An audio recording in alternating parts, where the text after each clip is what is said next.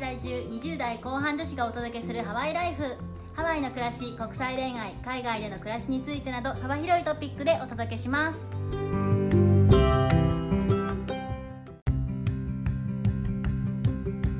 こんにちはヨネピーとメッティです皆さん明けましておめでとうございまおすめでとうございますハッピーニューイヤーハッピーニューイヤー今年もどうぞよろしくお願いいたしおます願いいたしますっていう日本の習慣を1年やってなかったもので忘れ ましただいぶいやアメリカにもハッピーニューイヤーはありますからねそうですねでもなんかそんな明けまして今年もみたいなそういう感じじゃないよねハッピーニューイヤーで終わりです ねそうそうそうだってみんな1月2日から普通に働いてるからそうですねこう何事もなかったかのよう に前回のポッドキャストでおそう話そうしいたしましたがそうですねはいい今年もどうぞよろしくお願いいたしお願まいいたすしますおめでたい今年の第1回ははいアメリカの結婚式の習慣について話していきたいと思いまおーす結構ヘビーなトピックだなヘビーですね 元旦からまた彼氏に聞かせたい系ポッドキャストナンバーワンいやもう彼氏にプレッシャーを与えないでくださいいや本当そうなんですけどなんか言われちゃうんですけどねついちょっと言っちゃうんですよあの彼のペースにね任せ て行きましょうはい実際結婚式って、まあ、特にハワイにいると日本人の方がウェディングをされてるケースが普通だったらとても多かったんですけれども、はいまあ、それは日本式の結婚式ですがアメリカの本当の結婚式っていうのは、まあ、どういう感じなのかっていうのを友達の情報とか調べた情報等々をお伝えしてアメリカの結婚式ってこんなだよっていうのをお伝えしたいと思いますはいじゃあまず結婚するには何が必要かっていうところなんですけれどもはいはい、何プがロポーズがプロポーズ必要になりまおす待ちしておりますプロポーズされたらゼクシーですねそうですね、はいアメリカだとプロポーズされたら何なんですかね プロポーズされたら何なんでしょうねなんかゼクシー的なものはないよねえー、あんまり聞いたことないなでもプロポーズは多分アメリカの女性にとってももう超一大イベントなんだと思います人生のそうですね、うんもう指をパカってされてひざまずかれて「ファー」みたいなそういうリアクションあでも実際に本当にそうだと思いますねうんうんひざまずく人が多いと思いますつまずいてくださいお願いします そんな感じでプロポーズから始まりますよね結婚そのうで第す一歩というねそこはまあ日本も一緒ですよね、うんうんうんパッカーンと指輪をパッはい見せるわけなんですけれども、はい婚約指輪ですねうんはい結構違いが少しあるんじゃないかなって思いまして、一言で言うとでかい本当にでかいですねあの調べたところによりますと日本の平均的なそのカラット数っていうんですかねダイヤはいモンはいドはいのっていうのが、まあ、大体0.3から0.5ぐらいがメジャーだと、ではい私の実際周りの日本の友人だったりとか、えー妹家族もそんな感じのものをつけているんですけれども、こっちだとですね平均がまず1カラットでえ3倍からスタート本当ですで私も実際にその働いてた時のお客様であったりとか、まあ、周りの人いつけてる人を見ると、みんなめちゃめちゃでかいのをつけてますいねや本当でかいなんかほん石とでかだいけ石だけ取れそうなぐらいの大きさなんですよ本当に本当にでかいですよね私多分最大で5カラットぐらいの人見たことあります ね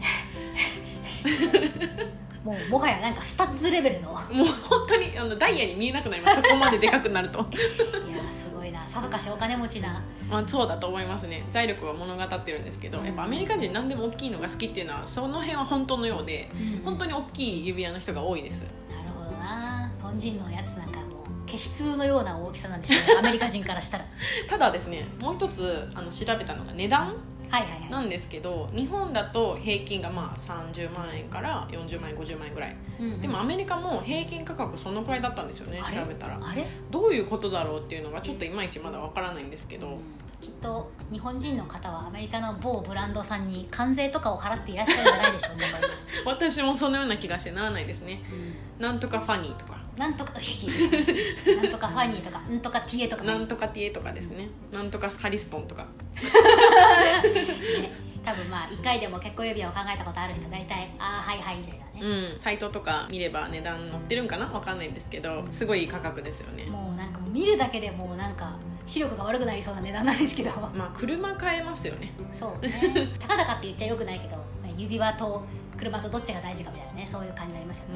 うんまあ、そこはやっぱり男性の財力だであったりとか、まあ、気持ちとは私は言わないですね男性のそうねうん、いろんな気持ちは皆さん詰まってますからね、う女性のねこういうのが欲しいっていう思いはがいはいはい強い方とかもいらっしゃると思いますしそうですねまあ人それぞれなんだと思うんですけどなんかアメリカの方ってどんなブランドつけてるのかは全く私もわからないんですけどその値段とカラット数の平均の表を見ているとうん果たしてみんながみんななんとかファニーをつけているのかっていうのは少し疑問に感じました。うんどうなんでしょうねなんか私も確かに指輪つけてる人に対して「これどこですか?」とか聞いたことないんですけど、うんどこがでしょうねどこなんでしょうねみんなそれは今度またリサーチしたらちょっと言いたいと思いますのでぜひはい、あとは、えっとまあ、私の指輪もそうなんですけど、んその天然のダイヤモンドとかではなくって、ほうほうただそういうなんとかファニーとかなんとかティエで売られてるダイヤモンドは多分きっと天然なんですよね価格からしても、はいはいはいはいあの鉱山から掘ってきたそうですそうでですでその鉱山を掘る作業すごい大変みたいで、うんうんまあ、たくさんの方が働いて、うんうんでそういうのにお金がかかるから多分値段も高いんだと思うんですねはいはいはいはいでアメリカでは結構今そのダイヤモンドを育てるその人工ダイヤモンドを作る会社もたくさんあるみたいで、うんうんうんあとはダイヤモンドに似た素材を作る会社もたくさんあるし、はいはい自然を破壊しないとか、うんうんうんあとは値段をもうちょっとコストを安くできるっていうのもあって、そういうのにどんどんどんどん移行してるっていうのは聞いたことはありますね。あーもうサステイナブルってやつですねそうサステナブルです本当に 流行りのやつですね 私も確かに考えたもんどういう指輪欲しいかなみたいな考えた時に、はいあ勝手に考えてるんです けどめちゃめちゃプレッシャーかけてます っていう時にでもやっぱサステイナブルかどうかってのはちょっとやっぱ一瞬は考えたおおめちゃめちゃアメリカナイズされてますね完全にやられてるやられてるまあでもそのサステナブルは多分アメリカは結構進んでるところはあるんじゃないかなと思っていて ね実際にそういうのは流行ってるっていうのは聞くしあのインスタグラムとかを見ていてはいはもいそういう会社たくさんありますかそうらだよね、はいで特にメッティさんはそのサステイナブル系のこう石がついた指輪をつけてるので、はいそういう話を聞いてあこれは私もそうしなければならないのかいとやいやいやか考えたいやそれはもちろん私も何も知らなかった時天然に憧れがありましたから、うんダイヤモンドといえば天然でもう鉱山からもう数少ない取ってきた幻の石みたいな、はいっはいはいて思ってたんですけど、まあ、私の旦那さんどういかんせん IT 系なもんでそう いうサステナブルな考え方のやつなんですよ、うんまあいいじゃな いですか西海岸風ということで、うそうですねなのであの、まあ、そういうことになりました、ん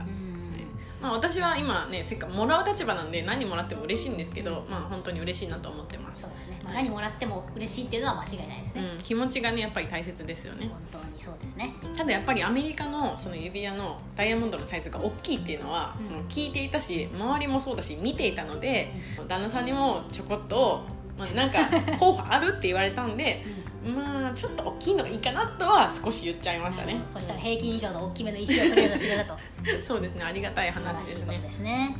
決して石の大きさは愛の大きさではございませんので違いますはい決してそうじゃないです気持ちが全てということなので、はいまあでももしかしたら今後日本にもそういうサステナブルな文化が何年かしたら流行るかもしれないですよそうですねなんかそういうブランドも一部ありますよ、あそうなんですうんなんねか、その退屈するときにこう人権侵害をしてないかとかおーなんかそういう認証みたいなのもなんかあったりするしあそうなんそうだそうあるんですよだからなんか50年後の自分に8台指輪がやっぱ欲しいなっておかっこいい名言出ました名言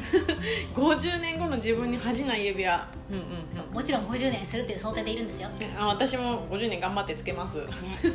て考えるとまた迷っちゃうんですけど、まあ、その個人的な悩みは今回はカットさせていただきますけれども、はいそれとあと結婚指輪これから欲しいかもみたいな気持ちになった時に、はい結構皆さん重ね付けしてるんですよねそうなんです結婚指輪と婚約指輪をうん一緒につける人がすっごく多くて、そうそうそう、日本でも結構最近は流行ってるって聞きますけどそねうですね重ね付け用のデザインとかもあるしみたいですね石とその結婚指輪がこうシーブレスにこうピタってうんうんははままるるややつつ、はあったりするみたいですけどなんかそれを見てて婚約指輪いらないなと思ってたんですけどちょっと憧れちゃって あーいやー嬉しいんですよもらったらだよねうんいやそれはその絶対にいるものとは私も別に思ってないですけど、やっぱりね毎日見れるから嬉しいです、ねはいだよねこれもまた指針になっちゃいま したけど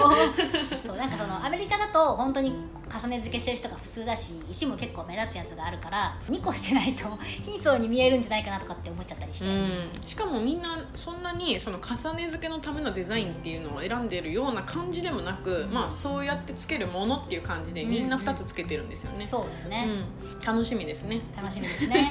彼氏さん聞いてるかないやもうプレッシャー与えないであげてくださいあすませんすいませんで実際にじゃあ、えー婚約されました指 輪いただきました、ありでがとうございつます次のステップといえば、はいえー入籍、そうねはい、になるんですが、はいこれがちょっと日本と違うかなというところなんですよねそうなんですよね、はい日本だといわゆるその入籍っていうのはペーパーワークじゃないですか、はい紙でまあ入籍しますってやったらそうなるんですけどはいアメリカだとあの住民票とかがないのではい誓いましたっていうアクションが必要なんですよねそうなんですでそれを誰が証明するかっていう話なんですけど、うん日本だったらどちらもの親がサインするんですよね、その入籍する紙に、はいはいはい奥さん側のお父さんがサインして、うん旦那さん側のお父さんがサインして、はいはいでこれで契約完了うん入籍ってなるんですけど、はいまあ、あの入籍イコール契約なんでね、まあそうです ねはい、ってなるんですけどアメリカは、えー自分たちのサインとかそういうのの以外にはですね誓いをできるひライセンスを持ってる人っていうのがいるんですよ、うんうその人に対して誓わないといけないので、うんうんその人のサインが必要になるんですね、ああなるほどなんかそれは牧師さんとかそういうことえー、と牧師さんであるケースもあると思いますしあの一般の方でも誰でもその その誓うライセンスを、えー、と持つことができます簡単に持てるみたいなんですけど、へはい、で私たちはハワイに住んでいる日本人とフランス人で外国人同士なんで、うんうんこちらに家族がいるわけでもないから家族にその誓いのライセンスある人もいないですし、たまたまその旦那さんの会社の同僚がそのライセンスをたまたま保有してたということへーでその人の前で誓ってうんうんでサインをいただいてうん入籍をしました。なるほど、はなんかもっとなんかさ日本だと紙切れ1枚って感じだけどこっちだと誓いますっていう重い感じなんですねもちろん私が聞いたところによるとそういうライセンスを持ってる人うんの前で誓うだけなので、うんそのなんか誓いの式みたいなのをせずに、うんうんそのペーパーウォークとしてその人の前で誓って入籍っていうパターンもあるみたいなんですけど、はいはいはい結構その誓いの場みたいなのをうん家族を呼んでセレモニー化してやる人もいるみたいです、なるほど結婚式とは別に、はいいはいはいはい誓いの儀式はみたいな誓いの儀式ですうーねん「棒」っていうんですけどその誓うっていうのをですねうんうんう「ん愛棒なんとかなんとか」っていう自分の誓いの言葉をその人の前で発するんです結構感動的ですよ、へえね、一生添い遂げます的な感じのねあの愛のメッセージをうんその誓いの人の前とそのパートナーの前で発言するのでなるほ、どまあ、ちょっと感動的ではありますよね楽しみだなーダメ だダメだダメだちょっとダメだこううっかりこう前のめりになってしまうすいません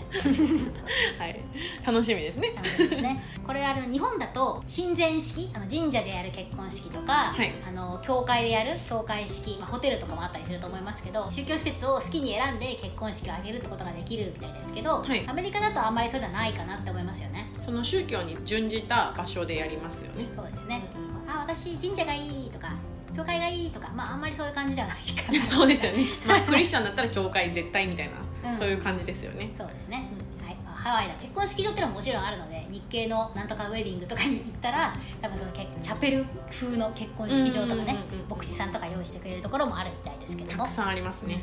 まあ、ローカルのところとはなんか、まあ、また違うってことでそうですね、うん、やっぱりでもハワイはちょっと特殊かもしれないんですけど、うんまあ、海でねしてる方とか結構いらっしゃいますよね、そうですねその日本から来られた方も海の目の前でしたいっていうのでされる方もいらっしゃいますけど、うんうんそうじゃない普通のハワイうんの人たちも結構海の前に椅子を並べて牧師さん呼んで、うんそこでやるっていう人もいるみたいです、ね素敵ですよねうんうんうん一生思い出に残るというか残るまあ、そんな感じで結婚式のいろいろな習慣があるわけなんですけれども、はい実際いくらぐらいなんですかねア メリカだとすごいタイムリーな情報はなかったんですけど、うんうんまあ調べた感じでいくとアメリカ全体の平均はだいたい350万円ぐらいでしたねおーなんで日本とそんなに変わらないんですよねそうですよね、うんただまあ少し違うなと思ったのが、まあハワイも平均そのぐらいなんですけど、うんあと他の州も大体そのぐらいだったんですけどニューヨークのマンハッタンだけうんうん、あのうわすごいなんか栄えてるところですそうねですニューヨーク州の中のしかもマンハッタンだけですね、うんうんは平均でなんと800万円を超えてるとえめちゃめちゃ高いですよねしかもちょっと調べたところによると誰が払うのかっていうことなんですけど、ー、はいはい奥さん側の親御さん金 持ちそので奥さん側の親御さんの財力によるってことですよね、なるほど、うんなんかそんなの今時あるんだなって感じですけ本ど当ですよねちょっとなんかね昔風ですよね、うん一説によるとその私がたちが見たあの情報源によると奥さん側の家族が基本的にはその、まあ、自分の身支度からあのウェディングパーティーのいろいろを全部お金的に渡してあで旦那さん側の家族が自分たちのあの移動費とか、はいホテル代とかあとーブーケブーケブーケブーケそんな する花嫁のブーケとハネムーン代、おおああはいはいはいまあ、ハネムーン代を中心に細かい費用を持ってくれるとなるほどまあ多分相対でいくと奥さん側の方が払うことになりますよね多分ねそのハネムーンの豪華さによるかもしれないですけどいやでもさ大概大概で大しょ概そうですよね結婚式の方がかかりますよねあの日本と値段以外で違うなと思ったところ、まあ、値段はマンハッタン以外は一緒ぐらいなんですけどそうですね違うなと思ったところはご祝儀がないんですよねそんなはいはい不主義ないのご主義がない代わりに、ウェディングレジストリーっほうほていうのがあって新婚の夫婦がう、うん、欲しいものリストっていうのを作るんですよほうほうほでそれを参加する人たちが買ってあげるっていううへえすごい合理的な仕ス組みなんーですパー合理的ですねはいこれいい ですよね確かに自分の買えるものとか買ってあげたいもので選べばいいですもんねそうですでその本人たちも欲しいものうんうん、うん、なのでそれはスーパー合理的じゃない、はい合理的なシステムがあるそうですうちの彼氏によるとウェディングレジストリー以外にも、はいまあ、その披露宴のご飯代とかケータリング代とかが高い時っていうのはウェディングレジストリーがなしで会費を別で取ったりとかそういう場合もあるみたいですご祝儀よりはなんかもっとカジュアルっていうか、まあ、会費だったら決まってる金額だと思うしああもうちょっとじゃあ値段が違うのかもしれないですよねですかね、ご祝儀だ1人3万円からでしょそうですよ高くねいや正直ねあの大声では言いたくないですけど高いと思いますなんで割り切れない数字じゃないといけないんだみたいなうんあとはやっぱりそのねその結婚式ってすごいお金かかるし、うんで食事もすごい豪華じゃないですか披露宴って、でかつ飲み放題だったりと かそでうねプレゼントをうんうんし新婚夫婦からいただくわけなんですけど、はいはいはいそういうの含めたら多分3万円なんですけど、うんうん高いですよねそれでもそうね何かを削ってそこを削れないのかって思っちゃいますけどいや本あのちょっと調べた感じでいくとやっぱりバブル時代の日本の人たちが、うんうんその結婚式っていうのの今の基礎を大体作っているのであーその時の経済力はそれでいいんですけどそのまま今継続してしまっているような状態みたいなんですよね当。なるほどうね、ん、やっぱり結婚式の会社だって結婚式する人の数減ってますけど、うんうんビジネス的にね盛り立てないといけないんでそうだよね俺の負の遺産うん、 負の遺産です本当に 負とは言いたくないけど負かもしれないですね、そうですねちょっと高いかなって思いますよね、うんうん参加する側の負担が大変っていうアメリカはその辺参加する側の負担がだいぶ少ないですよね、うん、なんか気軽に行ってだいぶね身支度とか、うん服とか靴とか代ぐらいじゃないですかそうですよねウェディングレジストリーのお金うんうん実際にまだアメリカの結婚式に参加したことはないんですけれども日本に比べたら全体的にオープンで気軽な感じするかなと思いますけどね、カジュアルな感うんうじ、んうんアメリカだともう一個その離婚する時の財産分与の方法を決めるっていうあの別の誓いもあるらしいですよね別の合理的な仕組みですねその入籍する前にプレナップという婚前契約書って言われるものを交わしてもし自分たちが離婚した場合どのように財産を分けるかっていうのを事前取り決めしておくなんて合理的な合理的すぎて辛いな辛い できればねそれを使うことのないようにしたい契約書ではあるんですけどうん実際にそれをしているカップルにもお会いしたことありますねそのしている方っていうのは会社をされていて、はいはい経済的にもすごく旦那さんより強くて、はいはいまあ、なので自分の財産ではあるので、うんうんその結婚する前であれば、うんうんなので先に取り決めておいたっていうのは聞いたことあります、うんなるほどな確かにあの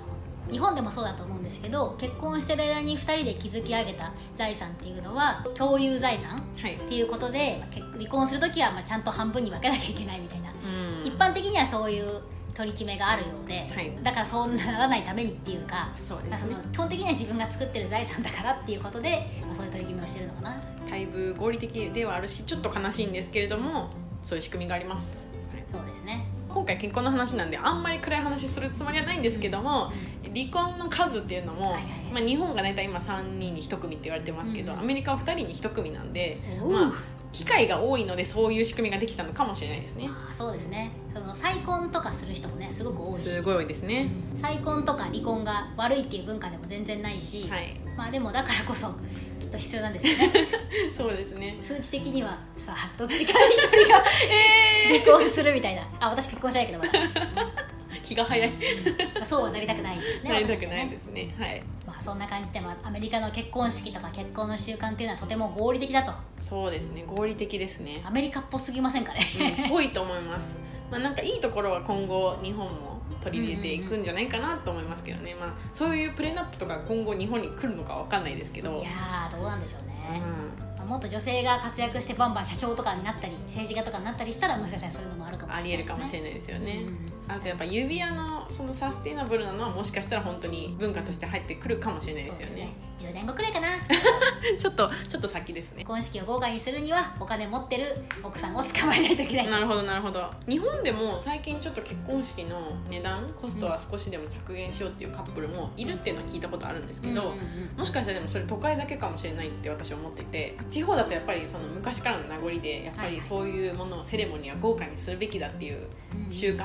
があるっていうのも聞いたことあるし例えば財力は落ちているんだけども、うん昔ながらの風習でここは晴れの時だから豪華にしようっていう文化が根付いていて少しアンマッチはいはいはいな豪華な式を上げるっていうのパターンがあるんじゃないかなってゲスしてるんですけどはいはいはいどう思いますかねありそうだな、まあ、だってそもそも結婚式を簡素にするっていう人もいると思うけどそれ以上に結婚式をなしにしてるって人も多いからあそうなんですかそれこそ写真だけとかねうんうんうんそれも結婚式として数えなかったりするともうそのなし婚の人たちは入らないからさ、うんあそっかそっうんかそれぞれのカップルが結婚式に拠出してる費用ってことで考えるともっともっと下がる気はするけどうね、ん私はあの関西の出身なんですけど、うんうん結構関西は昔からそういう結婚式とかそういうのは派手にしたいっていう文化があるらしいんあでするよかもしれないもしかしたら多分名古屋とかもそうなのかもしれな名い古屋はすごいらしいですねあやっぱすごいんだ、うんあんまりちょっと名古屋のこと詳しくはないですけどそういうのは聞いたことありますね、